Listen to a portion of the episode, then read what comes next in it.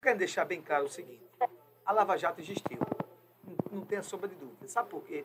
Porque na hora que foram chamadas algumas pessoas e fizeram acordos para devolver dinheiro, então com certeza alguém estava fazendo ato de corrupção e pegando dinheiro para devolver.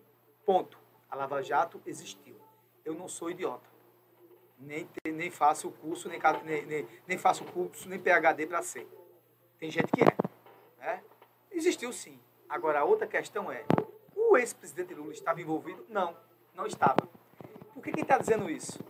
São os próprios depoimentos, são os próprios as acusações, são as próprias revelações que gente que vivia com os desembargadores do Tribunal Regional da Quarta Região lá no Paraná, TRF4, Tribunal Regional Federal da Quarta Região lá no Paraná, era todo mundo de coluio. Um dos desembargadores é, é, é noivo da filha do Moro. Gente, era tudo ali. Então, tudo que era decidido era para decidir para pegar o Lula. Então, se não tem prova, eu vou construir, vou fazer e vamos prender o Lula. E foi isso que aconteceu. Tanto é que foram agora desvendados mais acusações. Um cara que diz, olha, no dia que era para aumentar a pena no TRF4, foi todo mundo para um hotel, fizeram a festa da cueca, não sei o quê. O cara sabe o horário, tá lá na, na entrada do hotel, os caras lá. Tem áudios disso aí, tem mais revelações, por isso que caiu por terra. Por quê? Porque na, na, na ganância, na vontade de querer eliminar uma pessoa, eles não queriam saber se o Lula estava envolvido na Lava Jato ou não. Eles diziam, ah, era do mesmo governo, vamos botar ele aqui também, mesmo que ele não estivesse. Você sabe por que eu disse isso?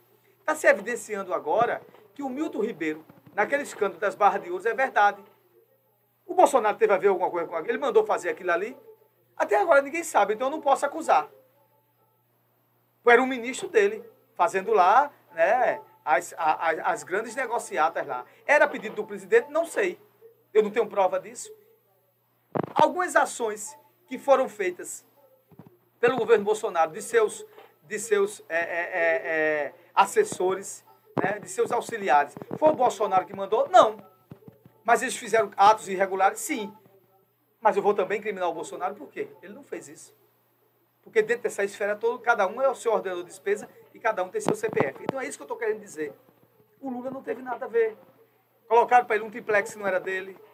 Ele tinha vontade de comprar, mas não comprou porque não teve condições um sítio que ele ia lá e sempre ia lá, só porque. E, e, e, colocaram.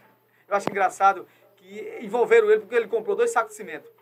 O cara vai para casa do outro, num sítio que está lá se resolvendo alguma coisa, só vamos consertar isso aqui. Aí isso aí estava vinculando que ele o dono do sítio.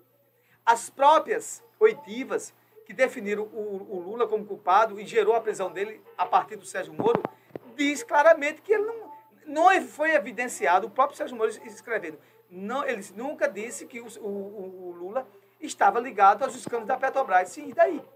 Então, se ele não estava ligado aos escândalos da Petrobras, por que colocaram ele na Lava Jato? Então, isso aí a gente está falando de fatos concretos. Você pega aí o, o pai dos burros, a Google, vai ler e veja lá os processos todos e começa a ler. Então, está sendo evidenciado que a acusação do Lula no TRF4, na verdade, ele só corroborou com a ilegalidade, porque estava todo mundo ali numa panela só. O negócio era prender o Lula. Aí você diz, ah, mas foi para o STJ também julgado. Claro, o STJ julgou a constitucionalidade. Ele não ia julgar se o processo era ilegal ou não, porque o TRF4 já tinha já balizado, tinha ratificado aquele processo. E o STJ vê se existe algum erro, na verdade, de tramitação no contexto da irregularidade. Ou seja, o STJ foi julgar a constitucionalidade.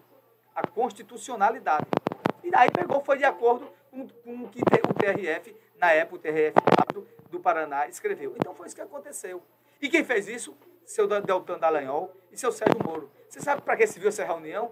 Porque aqueles dinheiros que foram resgatados da Petrobras, que alguns acionistas que estavam envolvidos em alguma coisa, americanos, devolveram, que eram empresários americanos, na, na ordem de 2,4 bilhões, Deltan Dallagnol e Sérgio Moro já estavam querendo dividir com os embargadores esse valor. Está bem claro isso aí. Eles iam fazer a maior farra. Então ele queria combater um ato de corrupção com outra corrupção. Foi isso que Sérgio, Moro e Deltan fez. O Deltan viu que a casa estava caindo, inventou ser deputado, saiu do Ministério Público com a, com a intenção de que nenhum processo daquele ia rolar. E aí, gente, a decisão do TSE né, de caçar o mandato, dizendo que o mandato dele era ilegal, do Deltan, dois desses ministros, dois desses ministros foram nomeados por, por quem? Dois desses embargadores foi nomeado pelo próprio, pelo próprio Bolsonaro. O próprio Bolsonaro foi que nomeou. E esses daí também, também foram de acordo com a relatoria do Ministério Público Federal, do Ministério da Procuradoria Federal, que acatou o pedido e foi por unânime. A decisão de caçar o mandato de Deltan Dallagnol foi unânime, unanimidade, até pelos ministros que o próprio que o próprio Bolsonaro escolheu. Então você não pode dizer, ah, foi porque o Lula, que Lula mandou nada. E Lula mandou em quê? Então, do mesmo jeito que o Lula foi preso, do mesmo jeito que o Lula foi preso ilegalmente, do mesmo jeito que arrumaram provas contra ele, agora as provas de Deltan são verdadeiras. Porque ele acusou um cara inocente. Essa é a grande verdade. Eu nunca disse aqui, literalmente, a questão de inocência, mas agora, depois que veio à tona essas ações do TRF4, coisa e tal, simplesmente se, se juntaram, se uniram, a gente precisa derrubar o Lula. O Lula é, é o nosso inimigo. Então, eles, para acertar um alvo, é, eles atiraram numa flecha para acertar em outro alvo. Mesmo que aquele outro alvo não tivesse nada a ver. Então, esse é o caso de Deltan. Deltan hoje está sentindo o mesmo veneno, não pela injustiça, mas sim pelo que ele fez, diferentemente do presidente Lula.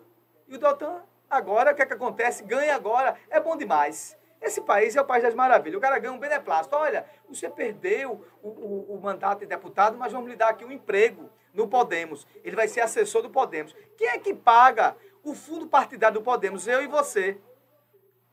E qualquer brasileiro que paga imposto. Então é bom demais. O cara pega, faz o que faz, mas tem alguém. Agora vai virar o quê? Ele virou agora a escória. A escória daqueles políticos de antigamente, que não fazem nada e ficam ganhando dinheiro, sendo sanguessuga de fundo partidário, que não trabalham. É isso que o Deltan Dallagnol virou, se tornou, está se tornando. Né? E agora, nesse mesmo esquema, nesse mesmo esquema, não estou escutando Tássia, não. Nesse mesmo esquema, o Sérgio Moro vai também nesse mesmo caminho. Porque todas as provas eram de conluio com Deltan Dallagnol. Tudo que aconteceu, o Deltan Dallagnol, sim, estava assim de conluio com o Sérgio Moro. Então, essa é a minha avaliação. Essa é a minha avaliação.